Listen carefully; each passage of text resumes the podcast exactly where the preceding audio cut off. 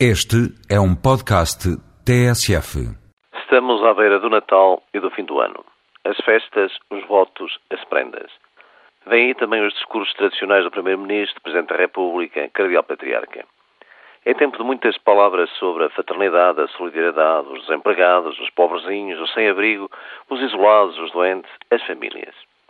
Mas as boas palavras e as boas intenções, que também as há, não encobrem uma realidade. Aumentaram as dificuldades para a maioria, trabalhadores, lojistas, camadas médias. Vive-se pior e ganha-se pouco. Ainda por cima somos ludibriados por uma coisa que se chama índice de preços. Sabia o senhor ouvinte que os preços continuam a ser medidos por um cabaz de compras cuja base foi elaborada em 2000, portanto antes da entrada do euro, e todos nos lembramos no salto dos preços que se deu a partir daí. Mas há mais. Este cabaz não inclui, por exemplo, as prestações com a compra de casa, que no nosso país atinge um milhão e meio de famílias. Não entra em linha de conta com o que o Estado deixou de pagar, com participações nos medicamentos, serviços, hospitais e taxas moderadoras. Nem atualizou a evolução dos consumos.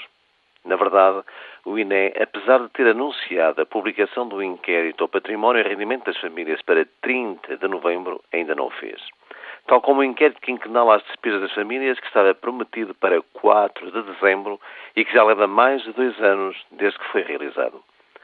Contrariamente ao que fazem, por exemplo, ingleses e espanhóis, que têm atualizações anuais, o nosso país continua a basear o seu índice de preços pelo inquérito de 2000.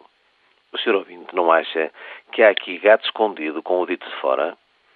Sobe o gás, a eletricidade, os combustíveis, os transportes públicos, as prestações bancárias e as atualizações salariais, designadamente na função pública, continuam a ser feitas na base da fixação de uma inflação de 2,1%. E já não falam os ganhos de produtividade, que são convenientemente esquecidos nestes cálculos. Depois, com a diminuição do poder de compra da maioria, o encarecimento do crédito e a crise financeira internacional que se agudiza, as pequenas e médias empresas agonizam. Mas é Natal. E aqueles que ganham milhares continuarão a receitar solenemente a moderação salarial.